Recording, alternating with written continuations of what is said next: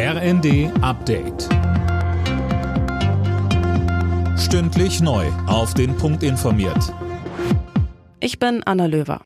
In seiner Marathonsitzung hat der Bundestag den Weg für das 9-Euro-Ticket für den Nahverkehr freigemacht. Nun muss heute Vormittag noch der Bundesrat zustimmen. Max Linden. Das 9-Euro-Ticket gilt für einen Monat im Zeitraum zwischen Juni und August und kann bundesweit im öffentlichen Nahverkehr genutzt werden. 2,5 Milliarden Euro bekommen die Länder vom Bund, um das zu finanzieren. Das Ticket ist Teil des Entlastungspakets der Bundesregierung. Außerdem wurde am Abend beschlossen, den Liter Benzin 30 Cent und den Liter Diesel 14 Cent weniger zu besteuern, also billiger zu machen.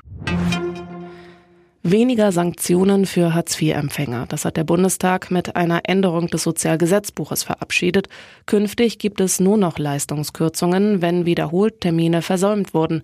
Und das auch nicht mehr um 30, sondern nur noch um 10 Prozent des Hartz-IV-Satzes.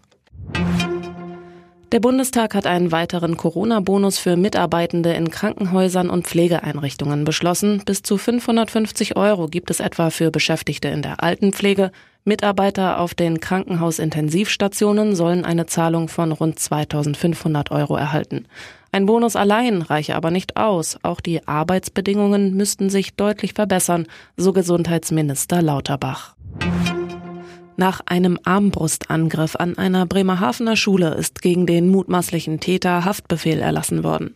Der 21-Jährige soll mit einer Armbrust in der Schule auf Menschen geschossen haben. Eine Mitarbeiterin wurde lebensgefährlich verletzt. Laut Staatsanwaltschaft sei der junge Mann psychisch auffällig gewesen.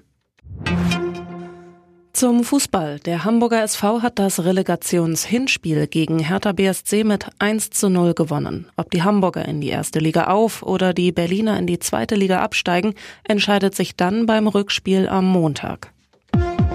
Alle Nachrichten auf rnd.de